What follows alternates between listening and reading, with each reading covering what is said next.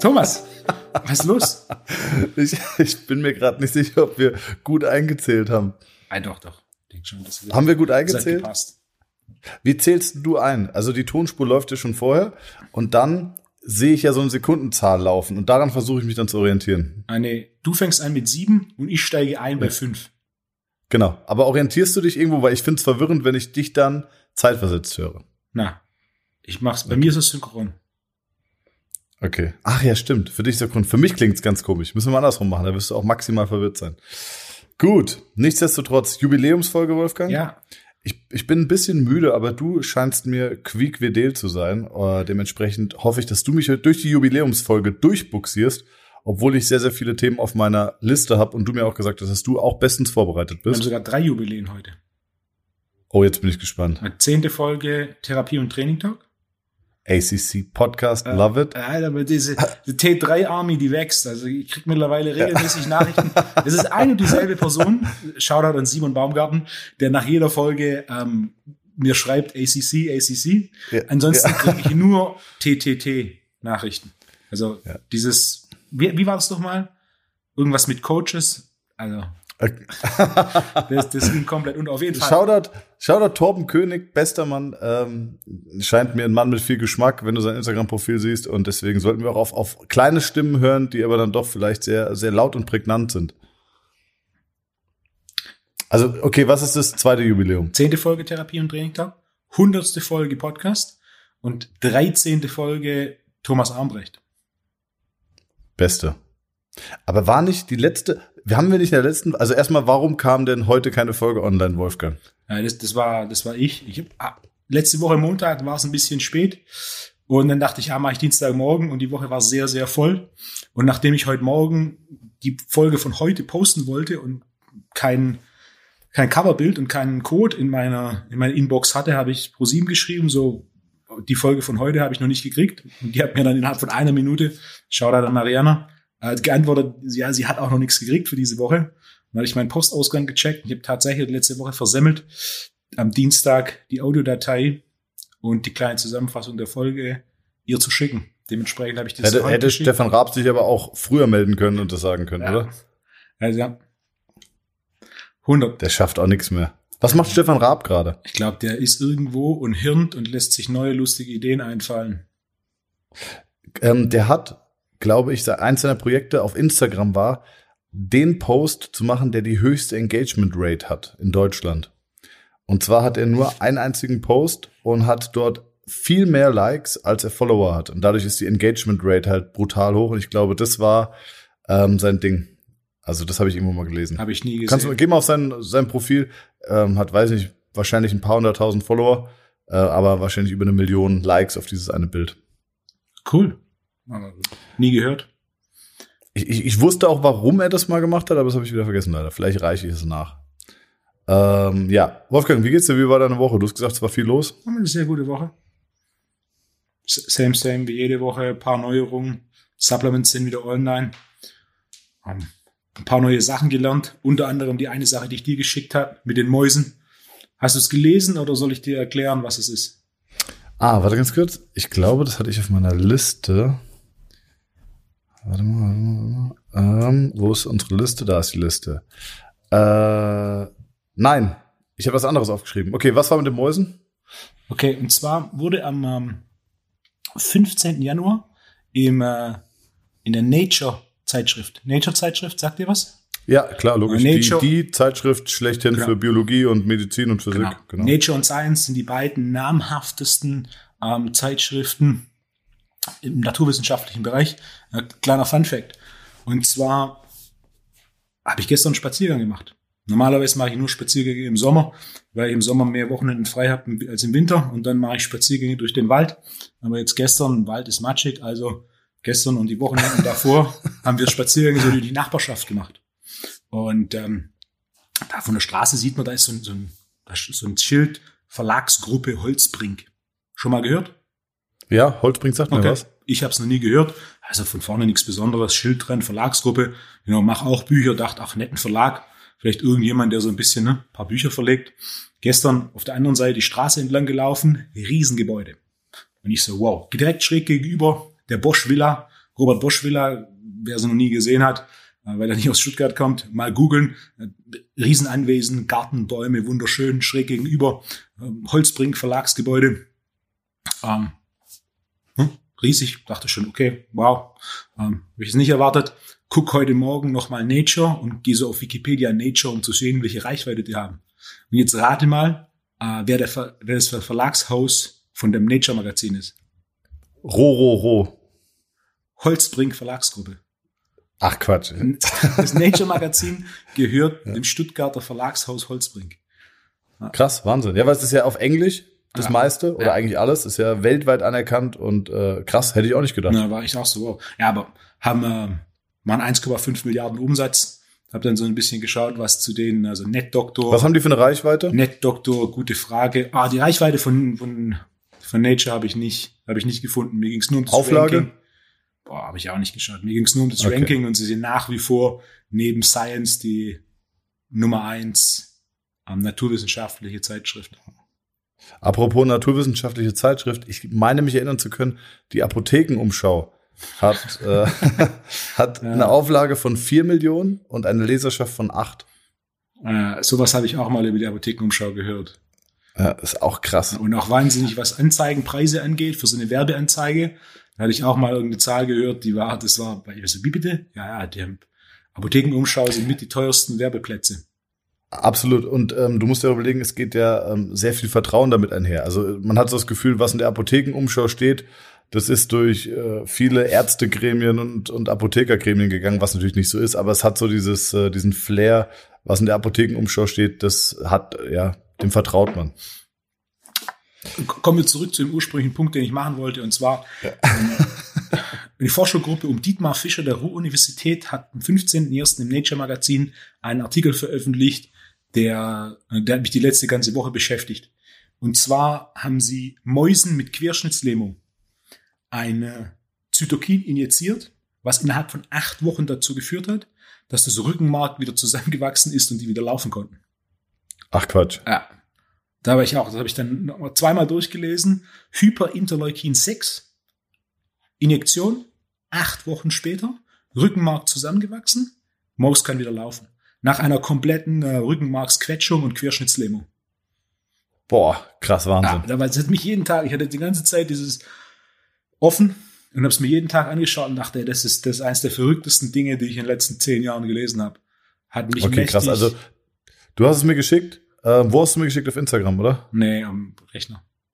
Am Rechner, okay, dann werde ich es auf jeden Fall nochmal durchlesen. Mhm. Ich hatte, und vielleicht schaffen wir da ganz kurz den Übergang, ich hatte von dir einen Post gesehen, ähm, wo ich nicht die Zeit hatte, mich damit auseinanderzusetzen, der mich aber interessiert hat. Und das habe ich mir kurz aufgeschrieben. Und zwar äh, Dr. Frieda Beck, wie die Pandemie ah. unser Denken beeinflusst. Das fand ich, fand ich ganz interessant, ähm, weil es für mich auch in der Praxis und durch die vielen Gespräche, die ich mit äh, Kunden und Klienten habe, ähm, ist natürlich ein sehr omnipräsentes Thema ist. Und da hat, hätte mich jetzt mal interessiert, was, äh, um was ging es da und was war so das Topic, also was war so der Inhalt? Das heißt, anstatt dir das Ding anzuschauen, erwartest du von mir jetzt, dass ich das Ding zusammenfasse. Wolfgang, du hast mir äh, Läuft. Bücher über Salz empfeh empfehlen, oder? Läuft. Guter Punkt. Ähm, Frieda Beck, Dr. Frieda Beck, guter Mann, Neurowissenschaftler, auch einer der ersten Gäste in dem Podcast gewesen, ähm, hat einen Vortrag gemacht. Hast du nicht mit dem über, über Strahlung geredet? Nee, das war, das war danach. Bei Frieda ging es, Frieda hat ein Buch, Sport macht schlau. Und in der zweiten ah, Auflage, ich sogar. In der zweiten Richtig. Auflage sind mit Bewegung war schlau gemacht. Und er hat da in so einem Expertengremium einen kleinen Vortrag gemacht, den auf YouTube gestellt. Wer das komplette Ding anhören will, soll einfach bei YouTube Dr. Frieda Beck Pandemie eingeben, dann kommt das. Also 19 Minuten. Ähm, drei Hauptpunkte, die er macht, ist erstens, der Mensch ist aufgrund seiner jahrtausendelangen Evolution dafür ausgelegt, etwa mit Menschengruppen so im Bereich 60 bis 100 Personen sich zu umgeben. Alles, was weniger ist, ist ein Problem. Alles, was mehr ist, ist auch ein Problem. Also das Hirn, was seine Grundfunktion angeht, hat in den letzten paar hundert Jahren genau genommen Zero Evolution durchlaufen. Das heißt, unsere Grundfunktionen, unsere Grundbedürfnisse sind immer noch die gleiche, auch wenn wir natürlich jetzt deutlich fortschrittliche Dinge ähm, entwickeln können und so weiter. Die, die, Grundstruktur des Hirns ist exakt das gleiche und wir sind dafür ausgelegt, dass wir irgendwo in dem Bereich 60 bis 100 Personen, mit denen uns umgeben. Weniger Leute führt zu Stresssituationen. weniger Leute führt quasi zu Nachteilen angefangen mit sowas wie Serotonin, Wohlbefinden. Und jetzt haben wir eben durch diese Pandemie und die sozialen Beschränkungen eine Situation für unser Hirn, das äh, nicht nur ein Zustand ist, der neu ist, sondern ein Zustand ist, der auch ein gewisses Maß an Stress beziehungsweise negativem Umfeld bedeutet. Das heißt, Punkt Nummer eins, Einschränkung soziales Kontaktes ist natürlich nicht nur von Vorteil aufgrund von Verbreitung, sondern bringt auch eine ganze Reihe von, von Nachteilen mit sich. Also ein zweiter Punkt war Bewegung. Ein gutes Beispiel, das er genannt hat, ist der Weg zur Arbeit. Selbst wenn du im Auto sitzt, bewegst du dich. Sondern es geht nicht darum, dass du körperliche Bewegung hast. Körperliche Bewegung ist natürlich auch ein Punkt, sondern es geht auch darum, dass du Neues siehst. Es geht darum, dass du neue Eindrücke hast, was fürs Hirn extrem wichtig ist. Das heißt, wenn du nur zu Hause bist, fehlt diese Bewegung und fehlen diese Eindrücke, was äh, für die Neurochemie Nachteile hat. Das heißt, rauszukommen, was Neues zu sehen, äh, ist extrem wichtig.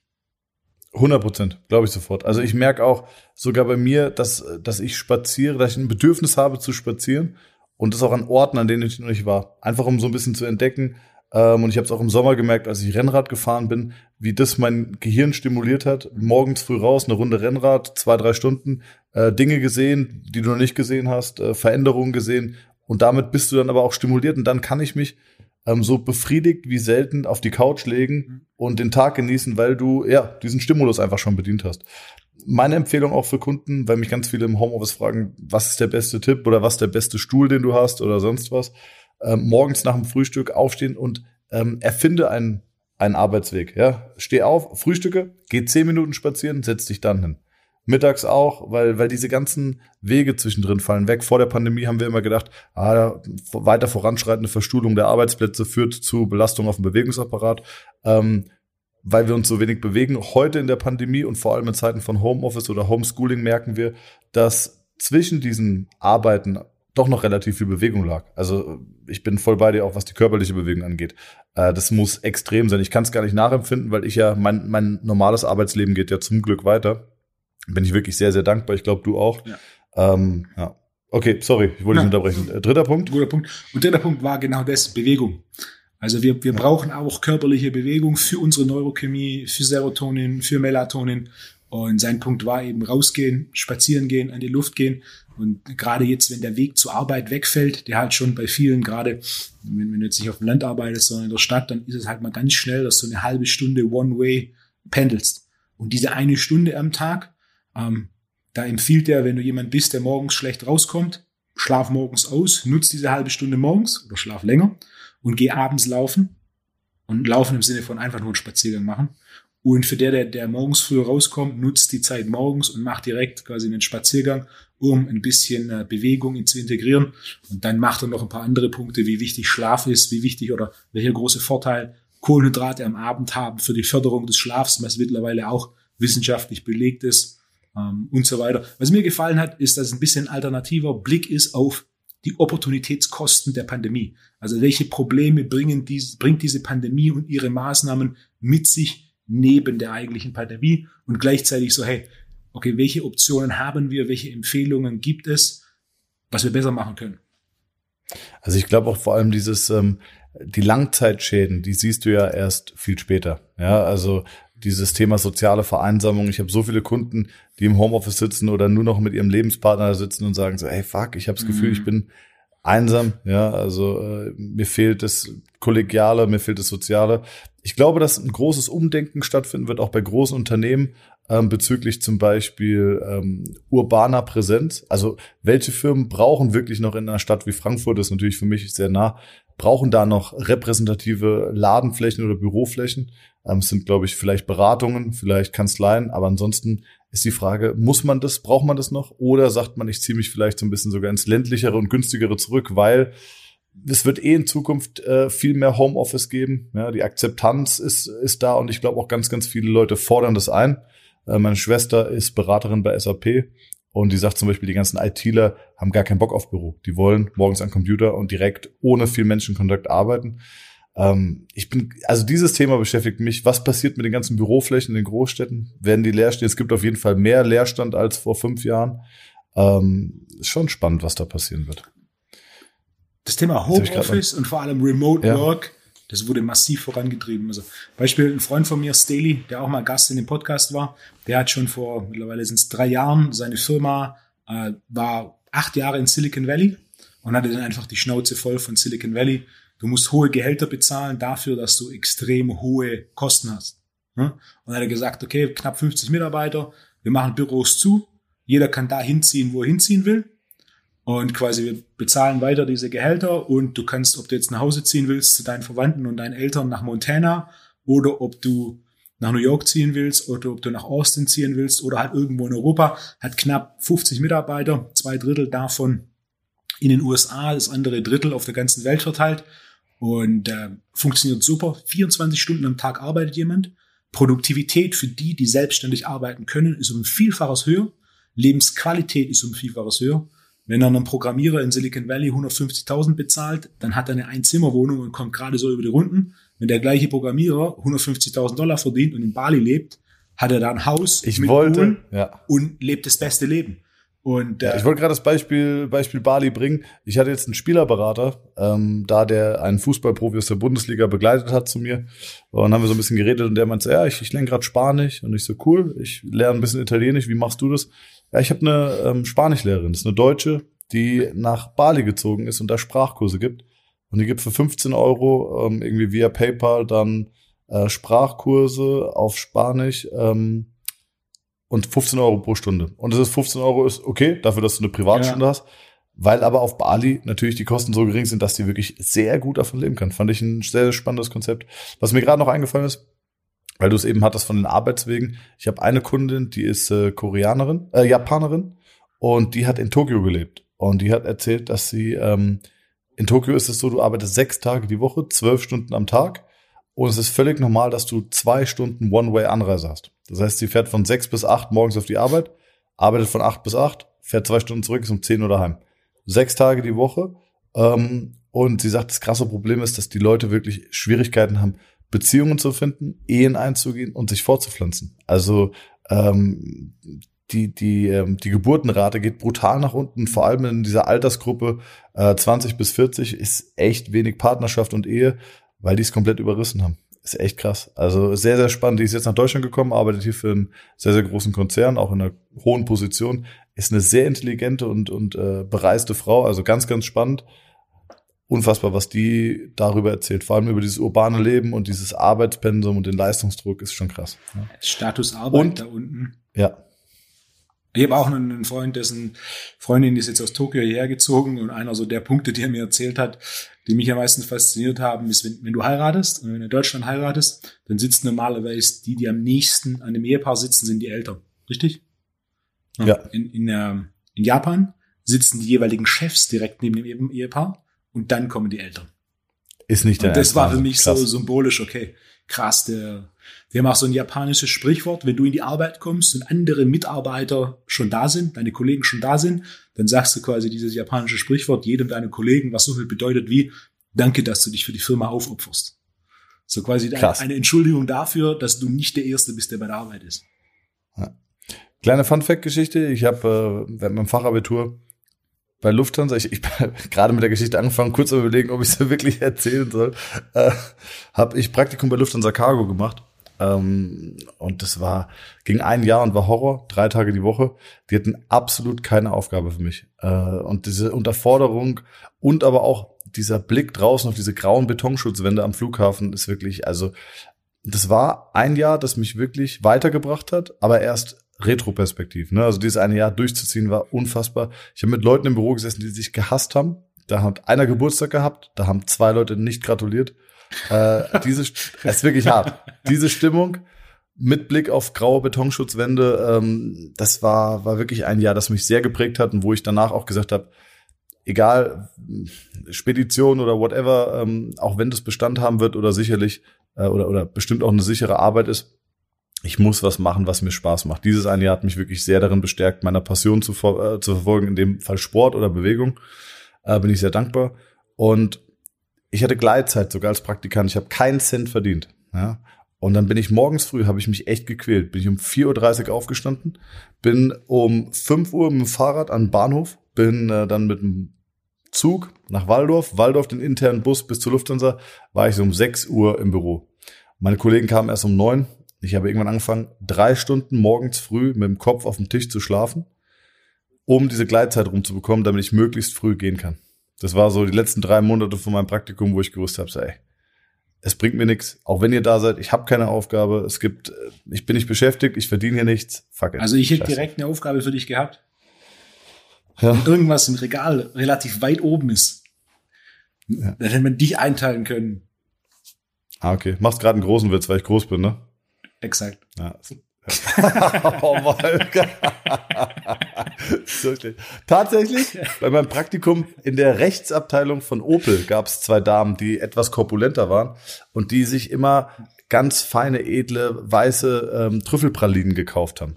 Und die haben wirklich genau das gemacht. Die haben mir gesagt, Thomas, gib uns mal bitte zwei Trüffelpralinen und jetzt stellst du die bitte ganz nach oben ins Regal, dass wir nicht drankommen dass wir nicht auf die, auf die Versuchung kommen. True Story, ist wirklich so passiert. äh, ja.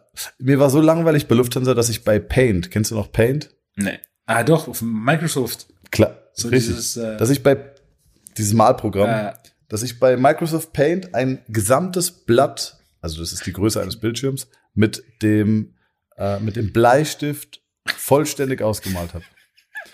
Es war ein Arbeitsprojekt, das ich glaube wirklich drei oder vier Wochen gedauert hat. Und ich habe mehrere Stunden am Tag damit verbracht. Es ist so viel Arbeit. Es ist auch, es ist wie so eine Meditation. Es ist wie so eine Wutprobe. Es ist, ja, also Hast du Shoutout Lufthansa. So als Erinnerung? Nee, nee. Aber ich habe es gespeichert. oh Mann, ey. Darf man echt keinem erzählen. Aber, wie gesagt, hat mich dann sehr geprägt und ich war sehr motiviert, doch irgendwas zu tun, indem ich eine gewisse Erfüllung und Nachhaltigkeit sehe. Siehst du, ähm, Training und Therapie Talk. Jetzt haben wir schon 23 Minuten und ich habe so viele Themen auf meiner Liste, dass ich überhaupt nicht dazu komme. Ähm, Soll ich mal anfangen? Fang mal an, Wolfgang. Eine Frage, die kam, war das Thema Brühe. Trinkst du Brühe? Isst du Brühe? Äh, ja, nicht so, nicht so gerne, aber mache ich. Warum? Ich, ich empfehle es recht gerne ähm, vor allem aufgrund äh, den Proteinen in der Brühe, äh, für, vor allem für den Darm. Also nachweislich das Protein im Darm hat, äh, in der Brühe hat einen positiven Effekt auf den Darm. Und die Frage, die da kam, war, ob ich die selber kochen würde oder ich die kaufen würde. Äh, beides funktioniert. Ich persönlich kaufe sie und koche sie nicht selber. Aus dem simplen Grund, die, die Brühe sollte mindestens 18 Stunden kochen. Äh, und wenn du da halt einen kochenden Topf hast mit Knochen drin und Wasser, 18 Stunden lang, dann riecht die Küche, je nachdem, wie die Küche geschnitten ist. Also bei mir ist das nicht so ideal. Aber 18 Stunden in der Küche ist doch für dich Fast Food, oder? Na, ich bin, was Küchen und Vorbereitung angeht, bin ich, äh, bin ich ganz effizient. Also alles länger als eine halbe Stunde, das passiert seltenst. Okay. Mein, mein ähm, Essen kocht länger, aber dass ich mit länger mit beschäftigt bin. Nee, der ich habe richtig Bock. Ich, sorry, ich ja. habe richtig Bock im Sommer, wenn wir wieder dürfen, bei dir vorbeizukommen und dann, dann lade ich mich, lasse ich mich einfach von dir auf irgendwie ein geiles Stück Fleisch einladen. Ich kann auch Pizza machen. Ja. Was denn für eine Pizza, Wolfgang? Glutenfrei. Ja. Schon echt? mal von erzählt? Wie willst denn du? Nee. Ah, ist großartig. Aber mach ich dann, äh, wenn wir off-air sind, okay. gebe ich dir den Tipp. Okay. Okay. Nee, ähm, Brühe, also was Punkt. ich mache ist, mein, mein, Punkt ist, man kann selber kochen, wer das gerne mag. Äh, ich persönlich kaufe Gläser. Das Wichtigste bei den Gläsern ist schauen, dass das Ding mindestens 18 Stunden gekocht ist. Aus dem simplen Grund, teilweise kriegt man auch günstige Brühe, wo keine Knochen gekocht werden, sondern wo einfach Rinderextrakt und Aroma reingemacht wird. Mhm. Das heißt, wenn, wenn Brühe, dann Knochenbrühe, die mit richtigen Knochen gekocht wurde. Ähm, Knochen kriegst du bei jedem Metzger, teilweise musst du es vorbestellen äh, und dann die Knochen quasi auskochen. Neben diesem ähm, Protein, das äh, da in die Brühe übergeht, ist natürlich auch, was die Mineralien angeht. Also eine Brühe, eine ausgezeichnete Lösung für höchst bioverfügbare Mineralien. Hat mir tatsächlich ein Kunde, ähm, ist ein ganz junger Kunde, der ist mittlerweile 19, äh, sehr begnadet in der Küche, weil sein Vater Koch ist. Der hat Brühe gemacht und mir letztes Jahr mitgebracht. Hat geschmeckt? Erinnere ich mich. Ja, sehr gut, fantastisch, Wahnsinn. Aber der kocht auch unglaublich gut für sein Alter, wirklich. Shoutout. Also eine gute ähm, Brühe warm machen und dann trinken kannst du auch als Snack oder so warm machen und ein bisschen was reinschnibbeln, ein bisschen Hühnchen rein und dann kannst du es quasi als Suppe so essen, als Mittagessen. Ja. Oh, weißt du, was ich mir, glaube ich, heute Abend bestelle? Ich habe mich jetzt echt mehr, viele Tage am Stück sehr gut ernährt. Äh, ich glaube, heute Abend gibt's Kochkässchnitzel mit Schmorzwiebeln. Macht das auch der Italiener? nee, da gibt es ein anderes Restaurant. Ey, ich habe schon so lange keine Spaghetti Carbonara mehr gegessen. Als der Podcast hier losging, war ich ja voll in dieser Spaghetti Carbonara Zeit. Das habe ich überwunden, ähm, ja, weil ich es echt irgendwann nicht mehr vertragen habe. Viel Stress, viel Gluten. Musst du mal fragen, Äh, ob Sanremo hieß, er, richtig? Richtig. Ob Sanremo auch glutenfreie Pasta hat. Oder Pizza. oder glutenfreie Pizza. Pass auf, ich habe eben gerade das Handy gesucht, weil ich eine Frage stellen wollte und dann habe ich gemerkt, dass, es, dass ich es ja zum FaceTime benutze. Ähm, ah, genau. Noch eine kleine Notiz habe ich mir aufgeschrieben. Heute Morgen kam einer meiner Kunden und ich liebe folgende Gespräche. Ich weiß nicht, ob du das kennst. Und zwar ist der gestern 20 Kilometer spaziert mit seiner Frau und hat dann gesagt, so, ah, er hat so Muskelkater. Und seine Frau sagt, ja, weil er sich nach dem Laufen nicht gedehnt hat. Also nicht, nicht joggen, sondern spazieren gehen. Und äh, hat gemeint, und heute Morgen, also sie hat gemeint, er soll sich dehnen. Er hat gesagt, nee, heute Morgen hat er Muskelkater gehabt. Und hat gesagt, ja, weil du nicht gedehnt hast. so hat mein Montagmorgen heute um 8 Uhr angefangen. Ja. Ähm, und das bringt mich zu folgendem Thema. Ich hatte nämlich letzte Woche auch eine Kundin, die gesagt hat, ja, äh, sie soll mit ihren Rückenschmerzen kein Krafttraining machen. Mhm, mhm. Und dann, ähm, dann sage ich, wie kommst du da drauf? Naja, es hat ihre Logopädin gesagt. Muss ich dazu noch irgendwas sagen, Wolfgang? Also die Frage, wa- was ist denn die Expertise einer Logopädin? Danke, vielen Dank. In beiden Fällen, heute Morgen habe ich gefragt, was hat deine Frau studiert? Sagt er, ja, Betriebswirtschaftslehrer. Sag ich, gut, brauche ich dazu noch irgendwas sagen? Welche Expertise hat eine Logopädin? Nichts gegen Logopäden, Nein. aber es wird einfach der eigene Kompetenzkreis massiv überschritten, indem irgendwelche Advices über Krafttraining ausgesprochen werden. Ähm, oder dann sage ich, hat die sich denn ich irgendwie mal angeguckt, den Rücken und so? Nee, ah, okay. Woher? Also was ist es denn denn für eine? Und das ist das große Problem in der Therapie oder auch im Krafttraining sind Primärerfahrungen. Und das nervt mich so massiv. Warum hast du in einem Fußballstadion 30.000 Trainer sitzen? Weil jeder schon mal ein Fußballspiel gesehen hat, selbst gegen den Ball getreten hat oder irgendeine andere Primärerfahrung mit Fußball gemacht hat. Wenn wir über äh, waffenfähiges Plutonium reden, ist die Anzahl der Menschen, die da irgendwie mitreden kann und möchte, sehr gering. Ja? Und das ist aber das große Problem unserer Branche, dass jeder, der schon mal einen Liegestütz gemacht hat oder einen Klimmzug, glaubt, dass er den Stein der Weisen gegessen hat. Aber dass das halt Knowledge ist, die du über Studien oder Stud Studieren, sehr viel Praxiserfahrung und und und aneignest, das wird komplett ausgeblendet. Und das ist so schlimm. Das nervt mich so. Willst du irgendwas dazu sagen? 100 Prozent. Nein.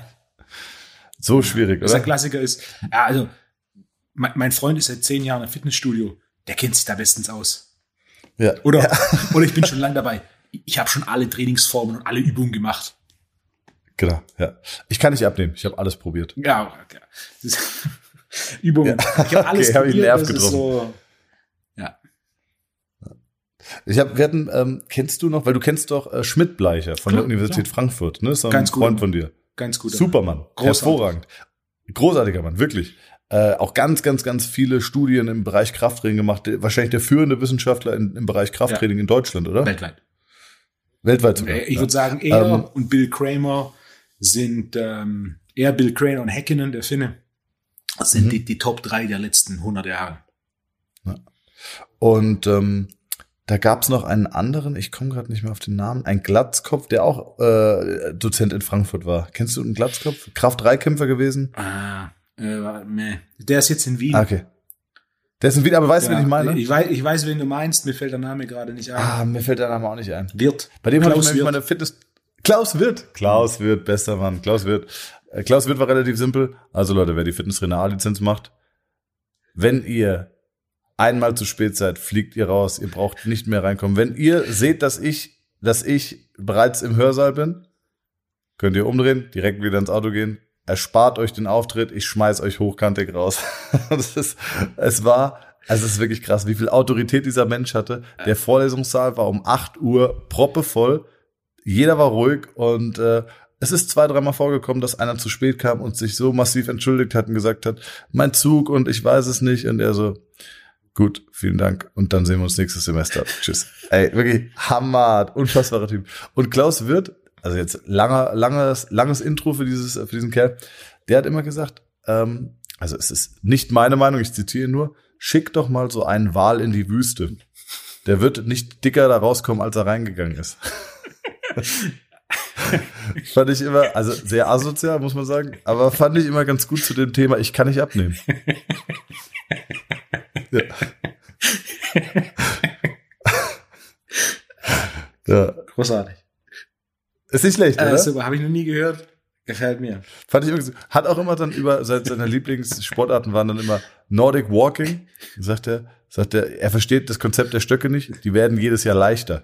So, wenn sie wenigstens schwerer werden würden, könnte er dem Ganzen noch was abgewinnen. ja. Auch den, ja. Guter, wirklich, also sehr, ähm, ich hätte ihn gerne heute kennengelernt, weil ich heute fachlich und auch von meinem Selbstbewusstsein auf einem anderen Niveau bin ähm, er ist auch fachlich wirklich hervorragend ausgebildet, äh, auch sehr, sehr scharf, ne, in dem, wie er es formuliert, aber ähm, das hat natürlich A dazu gesorgt, dass man, also dazu geführt, dass man äh, sehr aufmerksam zugehört hat, ähm, dass seine Formulierung extrem prägnant war, also sie einen sehr, sehr hohen äh, ja, Wert hatten, dass man sich gut gemerkt hat. Guter Mann, ich hätte, würde heute ganz gerne über gewisse Dinge nochmal mit ihm diskutieren. Ähm, ja, Klaus, falls du das hörst, Klausi, ich war immer pünktlich. Äh, ich würde mich freuen, wenn du dich meldest. Vielleicht den als Gast wäre auch schön. Ja, Oder Schmidtbleicher als Gast wäre doch auch mal toll. Ja, Schmidtbleicher, der war eigentlich geplant, er wäre eigentlich in den Domrep mit uns gekommen. Mhm. Im Februar. Aber leider hat er einen, einen, kleinen Unfall im Januar und dann musste dann, konnte nicht mit in die Domrep kommen.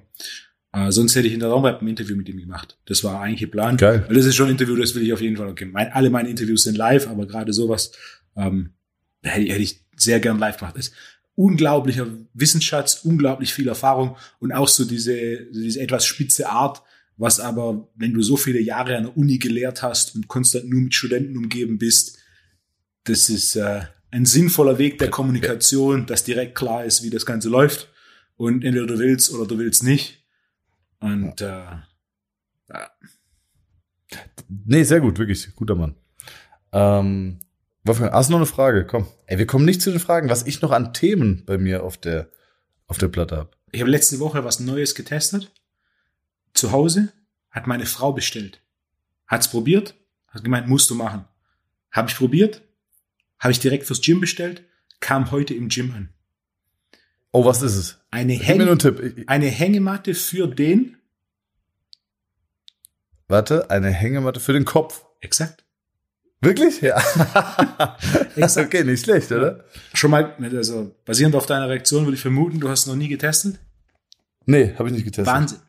Ja.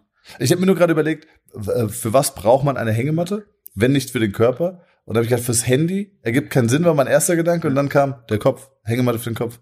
Das, das macht eine leichte Traktion, nehme ich an. Exakt. Und das ist angenehm? Wahnsinn. Du, das fühlt sich so an, kennst du das, wenn du kurz vorm Einschlafen bist und dein Kopf so ganz leicht ist? Ja. Genauso fühlt sich das die komplette Zeit an. Ja. Also quasi der Kopf schwebt da drin, schwebt da drin. Du hast eine leichte Traktion. Du kommst so leicht in die Ex Extension und er ja. liegt. Ja, das heißt, er ist quasi so ein bisschen weggezogen, hängend ja, ja. Ist großartig. Ist auch, wenn du danach aufstehst, der Kopf fühlt sich viel leichter an. Wenn es interessiert, ich kann einen, Link, einen Link dazu äh, in die Show Notes auf die Website packen. Äh, das ist auf jeden Fall das beste Gadget der letzten Monate, das ich getestet habe. Ist auch nicht irgendwie 24,99, also ist nicht irgendein großes Investment. Alles, was man braucht, ist irgendwo ein Türgriff, wo man es aufhängen kann. Ich habe es hier mitten in, ins Rack an die Land Langhandel gehängt. Ähm, auf den Boden legen, Kopf reinlegen, paar Minuten liegen. Großartig. Aber ist cool. Okay, werde ich unbedingt probieren. Brauchst? Ich meine, wer Wolf, wer Wolfo kennt, weiß, der Kopf kann das gebrauchen. True Story. Ja. Soll ich dir eine lustige äh, Geschichte erzählen? Ich bitte darum. Diese Geschichte gab es noch nie in der Öffentlichkeit. Aber als das passiert ist, war ich nicht begeistert davon. Jetzt im Nachhinein finde ich es find find verdammt lustig. Und zwar folgendes. Ähm, vor 30 Jahren gab's gab's so, so, gab's so ein Fahrradhelm-Wahnsinn, richtig? Also Weiß ich nicht, aber ja, okay. so Sicherheitstraining, einen Fahrradführerschein oder Schule, hattest du sowas nicht? Ja, doch, hatte ich. 40 von 40 Punkten. Genau. Weiß ich noch, so einen Wimpel bekommen. Zweite Klasse. Also sieben Jahre alt.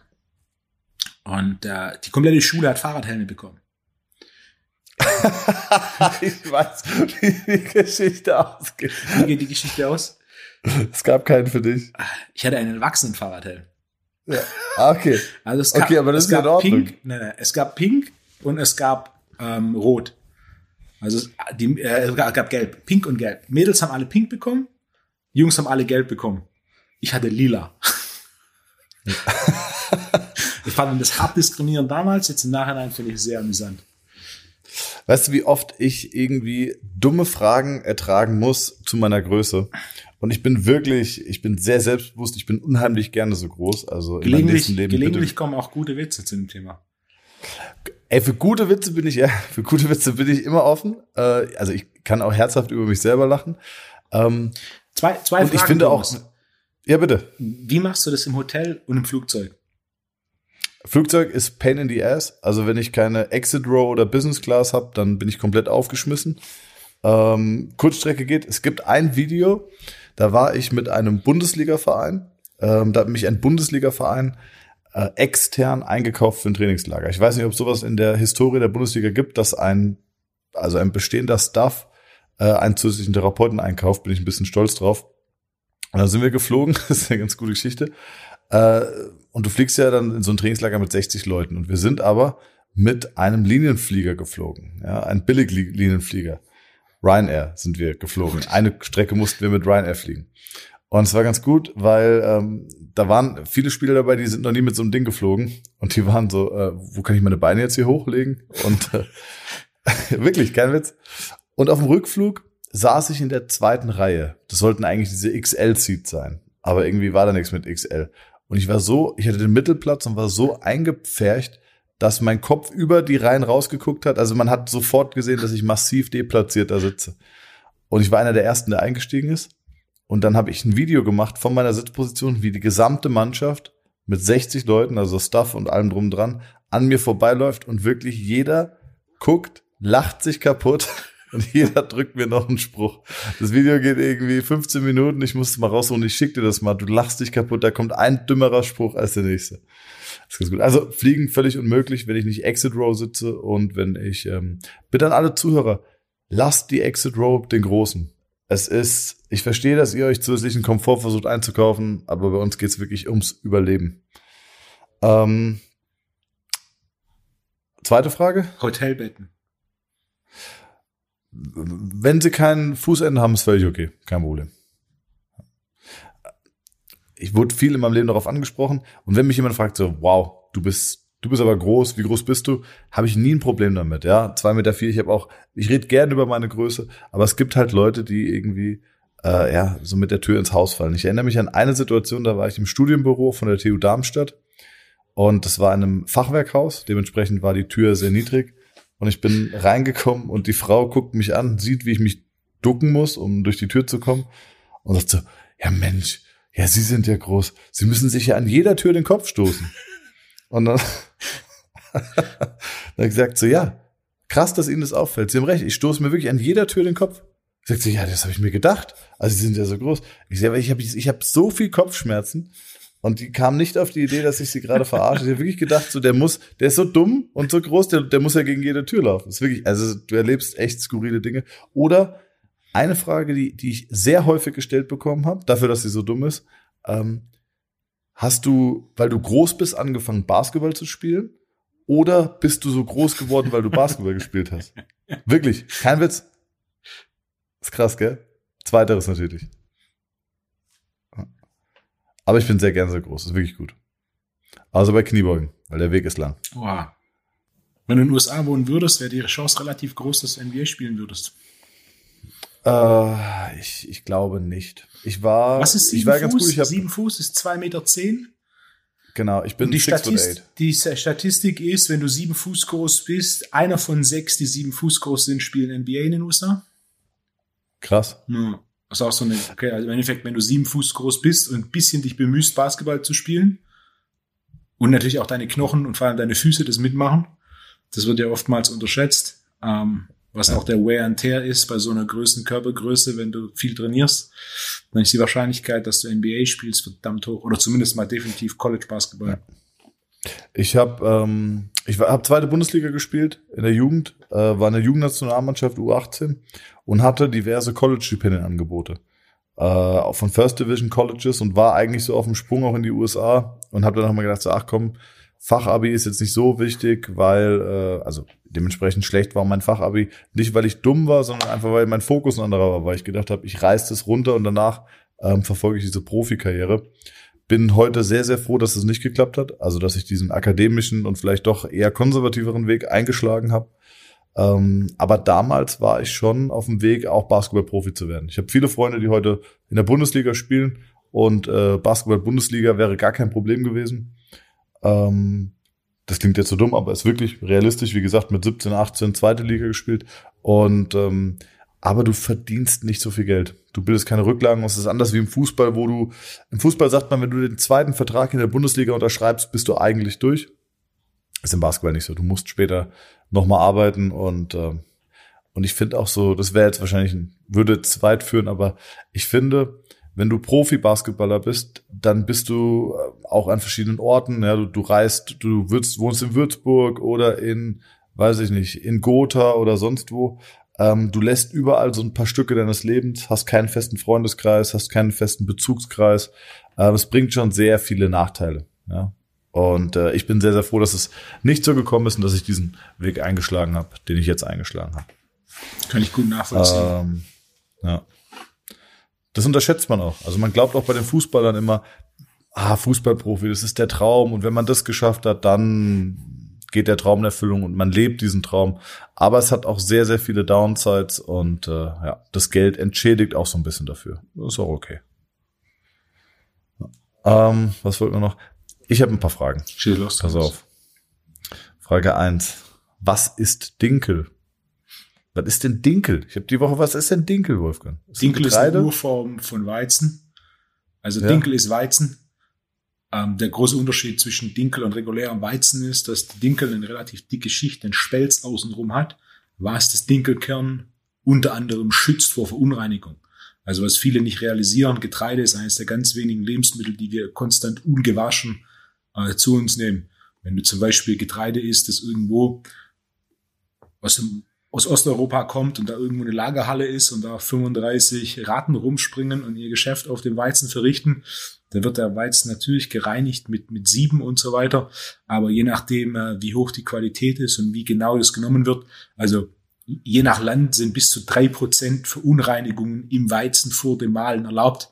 Also angefangen mit so einfachen Dingen wie kleinen Steinchen, die müssen da nicht komplett rausgesiebt werden, sondern wenn der Weizen dann in Mehl verarbeitet wird, wird das einfach mitgemahlen.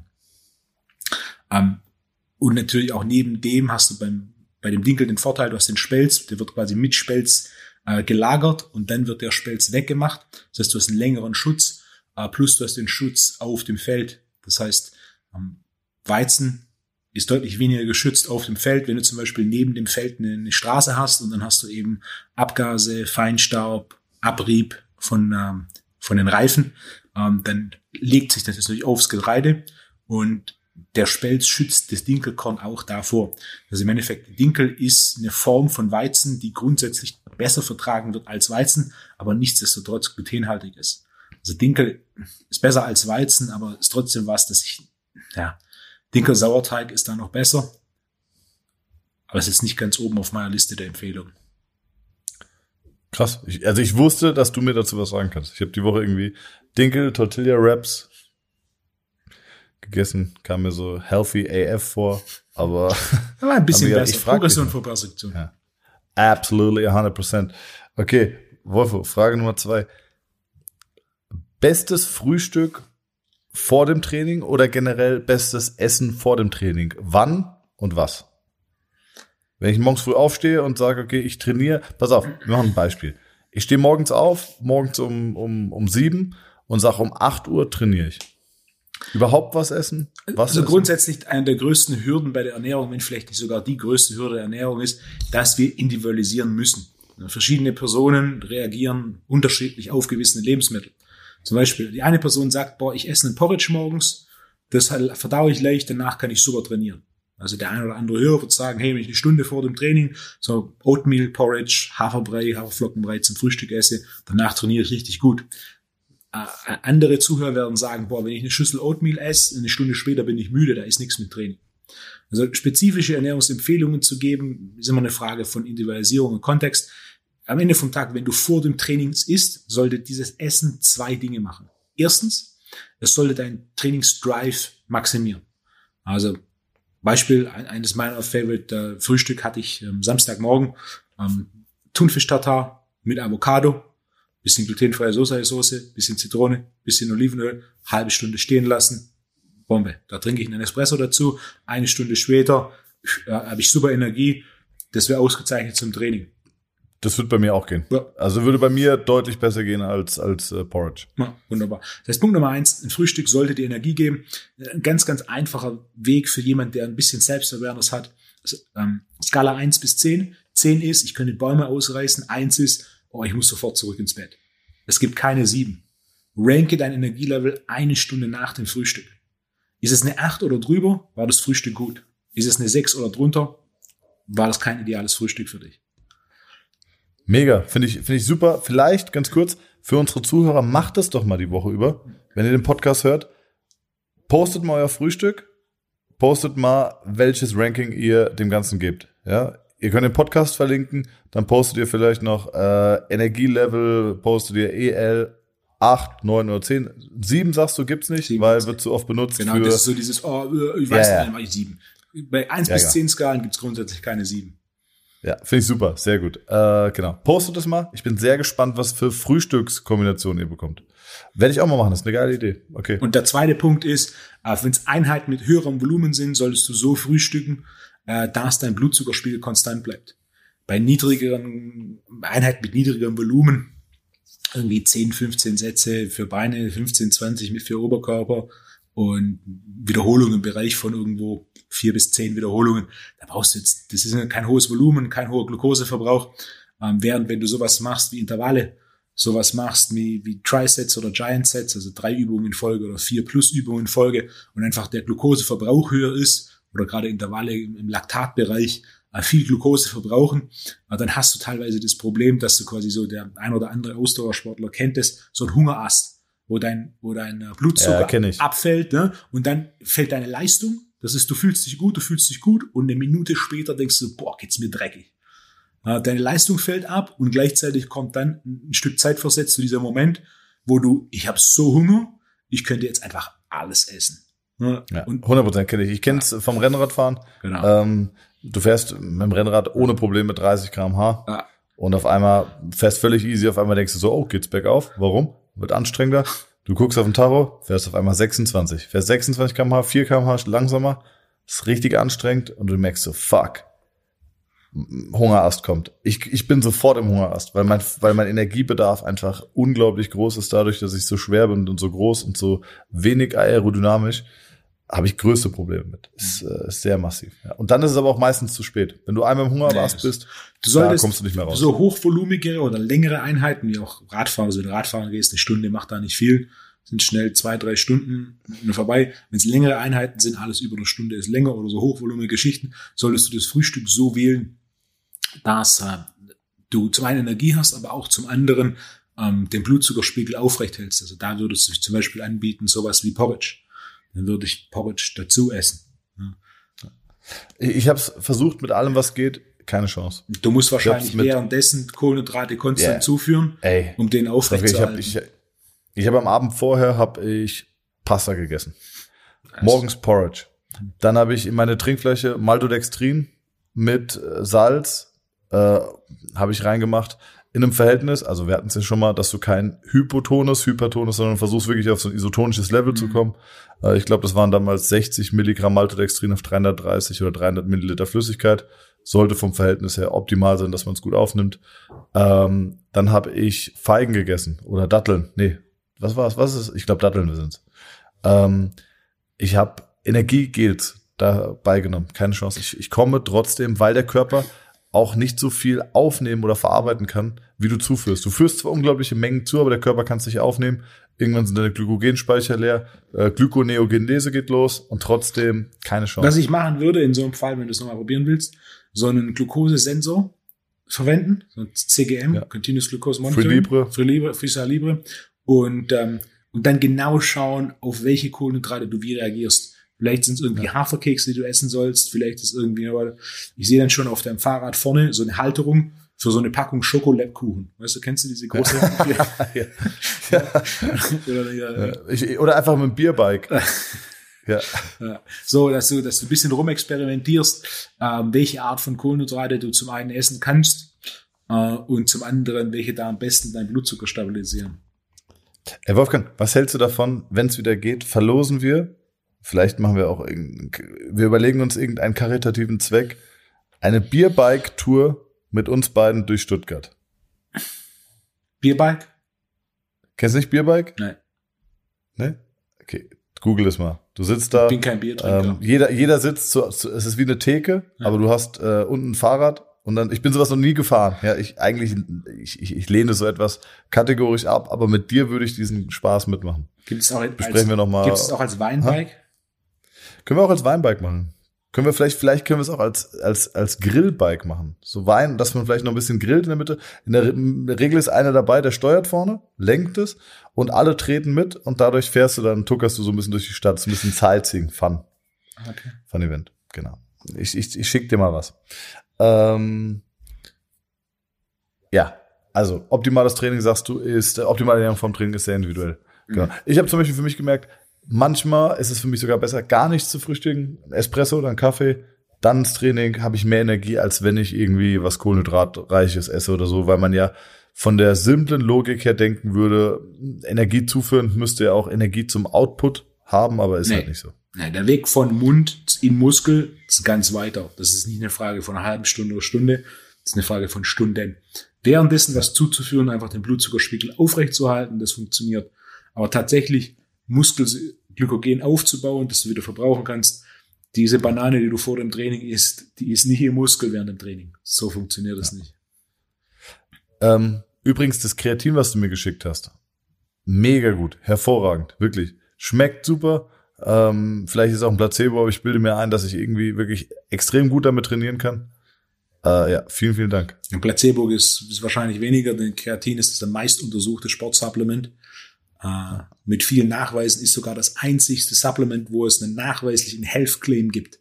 Also quasi es gibt einen offiziell nachgewiesenen Effekt, einen positiven Effekt auf Tra äh, Schnellkrafttraining.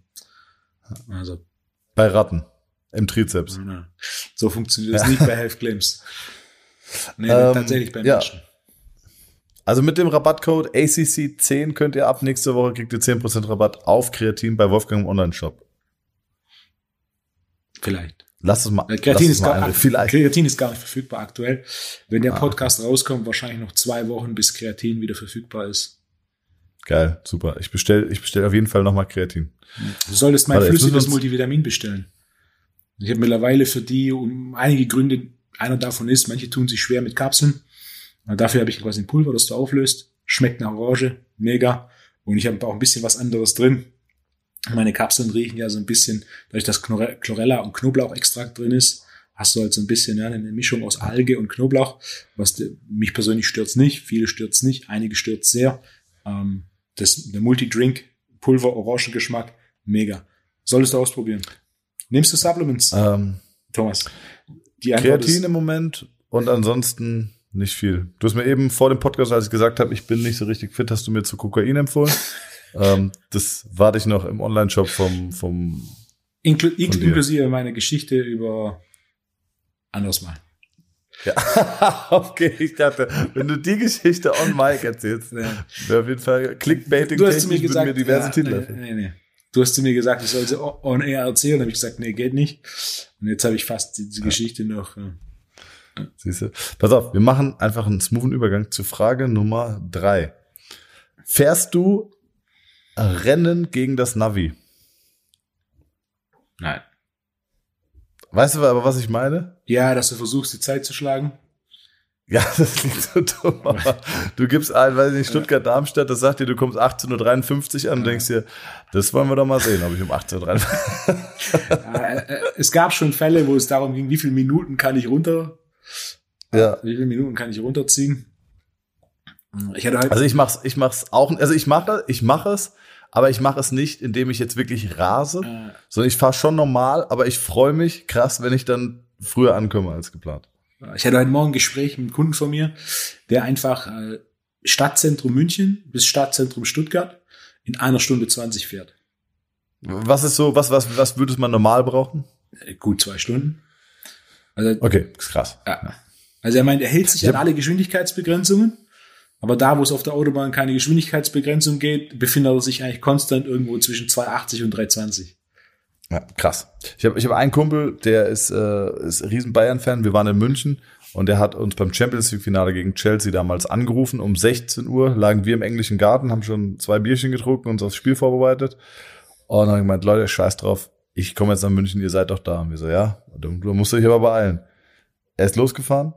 Er hat uns nach, ich glaube, zwei Stunden 35 angerufen und hat gesagt, Leute, wo seid ihr? Und wir so, noch im englischen Garten. Ich bin jetzt da. Ja, Und er hat gesagt, er ist nach Ulm 15 Ja. Minuten am Stück 270 gefahren. Ja, ab Ja, Ulm Und geht's. der kam an. Ulm-Stuttgart ist das schlechteste Stück Autobahn in ganz Süddeutschland, aber Ulm-München, da kannst du Genau. Er hat gesagt, nach Ulm 270 für über 15 Minuten. Der hatte Schweißplatten unter den Armen. Das ist, der ist ein Audi A4 DTM gefahren und anscheinend wie ein Henker. Ich bin, ich feiere, ich feiere selber sehr langsam. Oder was heißt langsam? Ich fahre normal schnell und ich bin ein ganz schlechter Beifahrer bei Leuten, die rasen. Bist du ein flotter Na. Autofahrer, Wolfgang? Na, ich bin ein ganz gemütlicher Autofahrer. Ja. Ja. Ich brauche also ne, 280 zu fahren auf der Autobahn für 15 Minuten. Das hört sich für mich nach Arbeit an. Bra Ja, brauche ich, 100% brauch ich nicht. bei mir auch Brauche ich nicht. Ja. Pass mal auf, jetzt machen wir noch Folge, Frage 4. Ah, jetzt kommen noch so zwei Easy-Fragen, das ist ganz gut. Bist du ein Achterbahn-Fan? Definitiv nein. Okay, ich, es war ein 50-50-Ding, weil ich manchmal bist du ja schon so auch amerikanisiert. So Nee. Barbecue, UFC, Kraftsport. Und ich so, ob du vielleicht gerne in, in eine Achterbahn, also in so einen Eventpark gehst. Ich hab's, ich hätte es dir zugetraut, dass du da so mit einem breiten Grinsen sagst, ey, hier die Silver Star, beste. Ich war zweimal in meinem Leben in Trips Drill. Trips Drill kennt, kennt wahrscheinlich niemand, der nicht aus Stuttgart kommt. Ich war noch nie im Europapark, ich war noch nie in Disney World oder so. Ich verstehe den Sinn nicht. So. Du? Adrenalin, Wolfgang. Ja, aber komm mal. Was glaubst du? Darfst du in die Achterbahn rein mit deiner Größe? in die meisten nicht. Ja? In die meisten darf ich nicht rein, nee. Krass. Aber in die, die ich darf, Wolfgang? ja. Du bist ein Fan der Achterbahn. Absolut nicht. Ah, okay. Meine Schwester, also ich habe zwei Schwestern, die eine Schwester hat mich ähm, irgendwann in meiner Kindheit, ich erinnere mich grau, äh, in eine Achterbahn gezwungen mitzugehen, die aus, äh, es waren Marienkäfer. Dementsprechend glaube ich nicht, dass es eine krasse Achterbahn war. Aber ich weiß, ich habe wie am Spieß geschrien und seitdem nie wieder eine Achterbahn. Ah. Ich bin auch zweimal in meinem Leben Achterbahn gefahren. Das war fucking, es war Adrenalin, aber ich habe einfach nicht den Sinn gesehen. So, das war Ja. Stress. Geisteskrank. Ganz genau. Und das war auch Also, so. Ich bin zweimal gefahren und die eine davon war in Trips Drill. Also jeder, der für sich für Achterbahn begeistert und dann mal Trips Drill Achterbahn googelt, das war wahrscheinlich auch so ein Ding mit äh, der erste Wagen war ein Marienkäfer, der zweite Wagen war ein Mai, äh, Maikäfer. So, Ähm, einmal war ich auf dem Cannstätter Vasen. Da war ich, äh, habe ich ein bisschen Bier getrunken und da bin ich ein paar Fahrgeschäfte gefahren da hat's auch Spaß gemacht. ich war zweimal in meinem Leben auf dem Cannstatter Vasen. Und beide Male war so, ja, ja.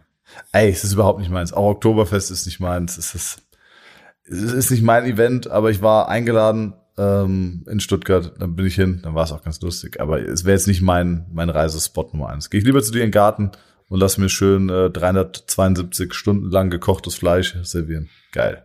Wunderbar. Und die letzte Frage. Ähm, hast du einen Schuhklassiker? Hast du so einen Go-To-Schuh, wo du sagst, den kaufst du dir immer wieder, den liebst du, den trägst du schon seit Jahren? Es ist, warte. Außer vielleicht eine Adilette, die der, du der da- Podcast hat leider kein Video, dementsprechend aber nicht gesehen, dass ich meine Adilette ausgezogen habe und hochgehalten habe. Nee, nicht wirklich. New Balance? Ja, New Nix? Balance habe ich eine ganze Reihe. Und die habe ich immer mal wieder. Aber ich wechsle nicht so wahnsinnig viel. Der steht halt da, dann ziehe ich ihn an. Und dann irgendwann denke ich mir, ich könnte auch durchwechseln. So viele davon wie im Schrank sind. Aber es ist jetzt nicht so. Bei mir ist zum Beispiel ein, ein weißer Air Force One, den habe ich schon äh, mit 17, 18 getragen, habe ich bestimmt über, über die Zeit in meinem Leben bestimmt schon zehn Paar gehabt.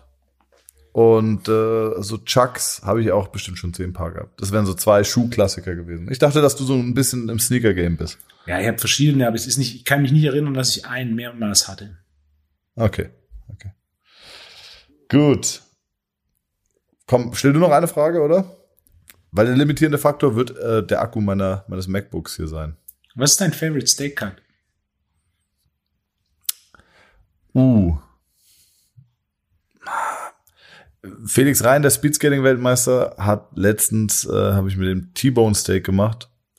Und dem, das war wirklich fantastisch. Deswegen würde ich wahrscheinlich T-Bone sagen oder Filet. Du? Zwerchfell. Zwerchfell? Skirt Steak. Du, du hast auch Fan. Brust letztens gepostet. Oh ne? ja, großartig. Ja, viel Geil, umexperimentiert ist auch gut. jetzt. An äh, Brust ist definitiv äh, Oh, einer der unterschätztesten Stücke Fleisch vom Rind. Bri Bris Erzähl mal weiter. Brisket, wie sie es beim Brust. Ich muss Barbecue kurz machen. das kleine, das Brisket ist ja genau genommen Pec Mayo, also Pectoralis Mayo plus Pec Mino mit einer kleinen Fettschicht dazwischen. Was du meistens in Deutschland bekommst, ist nur Pec Mayo. Das ist ein relativ dünner Muskel. Ähm, mit einer Fettschicht drauf, Fettschicht wegparieren und dann kann man es anbraten, auf dem Grill machen oder ich bin ein großer Freund, 72 Stunden sous vide im Wasserbecken und das fällt einfach auseinander. Das, danach brauchst du auch gar nicht mehr in den Ofen oder in die Pfanne, sondern ne, ist, ein, ist ein einfacher Steak hat, der so gut schmeckt. Ähm, bei Steak ist so die unbekanntesten Cuts mit Abstand das beste Preis-Leistungs-Verhältnis und teilweise sind sie auch geschmacklich ziemliche Highlights. Hast du schon mal Zwerchfell gegessen? Nee, habe ich nicht gegessen. Steak. Hat so ein bisschen, teilweise ein bisschen so, einen- so einen leberähnlichen Geschmack. Ja. Ist aber- Ah, Leber ist, ist Na. manchmal, aber ist nicht so, ist nicht so meins. aber ist auch ein bisschen mürber und hat so relativ kräftigen Geschmack. Der ist äh, scharf angebraten. Ich Riesenfan von. Ich habe jetzt parallel mal angefangen, so Vide-Geräte zu googeln. Hast du da irgendein ein Gerät? Stiftung Warentest empfiehlt mir hier was? Also Geräte gibt's viel. Das Einzige, das, mit dem ich experimentiert habe, ist von Comet. Das ist aber, oder das Comet-Gerät. Comet ist eine Firma von außerhalb, außerhalb von Stuttgart, Esslingen. Die sind Weltmarktführer, was Vakuumiergeräte und äh, sous geräte angeht. Also das ist Gastroniveau an sous gerät Ähm, das ist das, was ich habe. Dementsprechend das Einzige, was ich empfehlen kann, beziehungsweise das Einzige, was ich bisher verwendet habe. Okay. Ja, werde ich mal gucken. Geil. Hab einen Kumpel, der das auch viel macht und seitdem mich so ein bisschen angefixt, ähm, werde ich mich mit auseinander, Es auseinandersetzen. ist super einfach. Beispiel, ich habe Samstagmorgen stand ich tatsächlich zwei Stunden in der Küche und habe Fleisch vorbereitet, sogar sie pariert, so überschüssiges Fett und so weiter, Sehnen weggeschnitten. Dann habe ich einige Stücke mariniert, einige nicht, habe sie dann vakuumiert, habe dann das Wochenende über gegessen. Also Beispiel jetzt, wenn ich heute Abend nach Hause komme, seit halb sechs liegt ein äh, Stück Tiroler Milchkalb in einem Wasserbecken. Das Milchkalb zwei Stunden, 56 Grad. Wenn ich nach Hause komme, alles, was ich machen muss, ist aus dem Wasserbecken raus und kurz in die Pfanne, von allen Seiten schön kross anbraten. Oh, Und dann geil. habe ich ja, das zarteste Milchkalb, das du dir vorstellen kannst. Wenn ich das Milchkalb rausgeholt habe, dann lege ich zwei andere Stücke rein. Das eine liegt 24 Stunden drin. Das ist äh, Flat Iron Steak oder Infraspinatus. Das hat wenig, relativ wenig Kollagen und relativ wenig Fett. Dementsprechend lasse ich es nur drin liegen für morgen zum Abendessen. Und dann habe ich noch ein zweites Stück. Ähm, ähm, das zweite Stück liegt dann 48 Stunden drin. Das ist Flap. Flap Meat. Ähm, das ist ein bisschen, bisschen zäher, bisschen fester. Das ist aus dem Bauchlappen. Quasi Rec- Rectus Ja, Abdominis. ja. Und das lasse ich 48 Stunden drin. Das heißt, das ist äh, mein, mein Abendessen für Mittwoch. Und damit habe ich quasi Samstagmorgen in zwei Stunden alles vorbereitet. Und alles, was jetzt noch gemacht werden ist, zur entsprechenden Uhrzeit, wo ich auch gar nicht zu Hause bin, das Ding ins Wasserbecken legen. Dann komme ich abends nach Hause.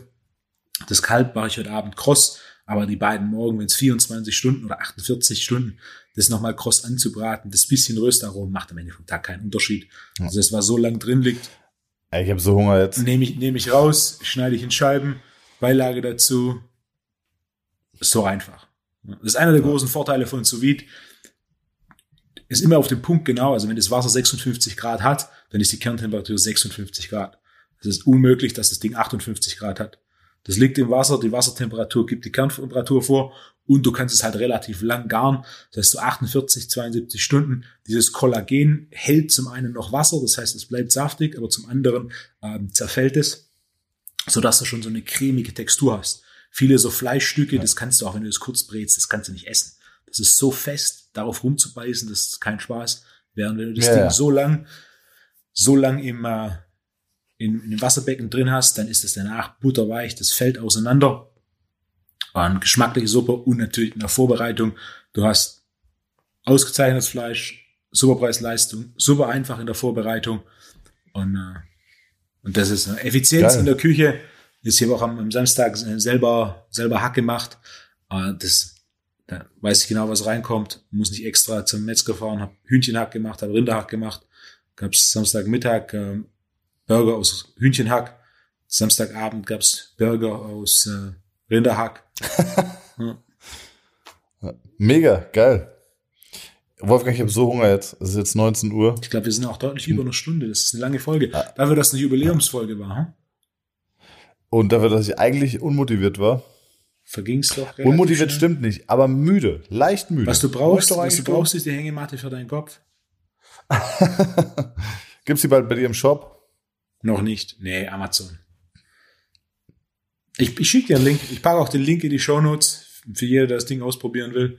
Ähm, ja. Definitiv das coolste Equipment, was ich in den letzten paar, paar Monaten ausprobiert habe. Final habe ich dir noch gar kein Foto geschickt, habe ich auch noch kein Foto gepostet. Ich habe eine neue Scott Bank. Und zwar habe ich oh, mit VR7 zusammen eine Scott Bank entwickelt, die seit Larry Scott, der erste Mr. Olympia, aus der Preacher Bench eine Scott Bench gemacht hat, die größte Innovation im Training des Bizeps ist. Ja. Schicke ich dir. Die kann. Ja, schick's mir. Wann, ist sie schon verfügbar? Die ist schon verfügbar. Müsstest eigentlich auch, wenn du VA7 Scott Bench googelst, müsstest du sehen, du kannst sie im Stehen und im Sitzen verwenden. Du hast eine verstellbare Bodenplatte und einen verstellbaren Sitz. Das Pad der Scott Bank kannst du von minus 15 auf plus 90 Grad verstellen. Das heißt, Du hast 195 Grad Winkel und es gibt eine Geil. Ablage für die Kurzhantel, die du, also nicht nur für den Langhantel oder den SZ-Hantel, sondern auch für eine Kurzhantel, die du ebenfalls in der Höhe verstellen kannst. Das heißt, du kannst das Ding Geil. verwenden für Scott Curls, für Handgelenks-Curls, Handgelenks-Extensions oder auch für Spider-Curls, wo das Polster 90 Grad ist. Ah. Okay, ich bin, bin da gespannt. Ich, ich gucke mir die gleich mal an auf der Seite. Bin ich begeistert. Kamen die beiden Jungs von VR7 äh, letzte Woche vorbei, Freitag und haben mir das Ding gebracht. Ähm, war hat lang gedauert, bis wir das Ding so hatten, ähm, dass wir zufrieden waren und ich bin jetzt mega begeistert. Die beste Scott Bank, also das ist. Heißt die Preacher Curl Bench? Ja. VR7 Preacher Curl Bench. Ich gucke es mir gerade an, sieht mega aus. Wow. Das ist der, der, Transformer unter den Scott Bänken. Scott und Preacher ist das gleiche. Larry Scott, erster Mr. Olympia, hat die Preacher Bench so bekannt gemacht, weil er für seine Bizepsentwicklung bekannt war und sehr gerne die Preacher Bench verwendet hat, so dass die Preacher Bench oftmals auch Scott Bench benannt wird. In Gedenken. Geil, sieht richtig gut aus. Solide verarbeitet. Wahnsinn. Jetzt brauchst du Geil, nur noch, ne? Hast du eine Scott Bank? Nee, habe ich nicht. Ich habe den Platz leider nicht. Ich hätte so viele Sachen gerne. Am liebsten hätte ich noch einen Lattzug und einen Ruderzug. Wobei ich bei dir keinen Ruderzug gesehen habe, oder? Ich habe zwei Kabelzüge und um da zu rudern, mache ich einfach einen Stuhl oder eine Bank davor. Ja. Ist das hätte ich gern noch, aber ja. Kann ich alles haben. Wolfgang, cool. wir haben mir jetzt ein leckeres äh, Dings bestellen. Kochkäseschnitzel. Mm. Was ist ein Kochkäseschnitzel? Das ist eine hessische Spezialität. Noch nie gehört. nächste Woche. Wolfgang, vielen Dank für deine Zeit. Thomas, so wie immer schön ich google jetzt direkt. Ich freue mich auf nächste Woche. Ich google jetzt direkt, was ein Kochkäseschnitzel ist. Äh, absolut macht das. das ist Weltklasse, wirklich. Thomas, hau rein. Bis, bis nächste Woche. Ciao, ciao. Guten.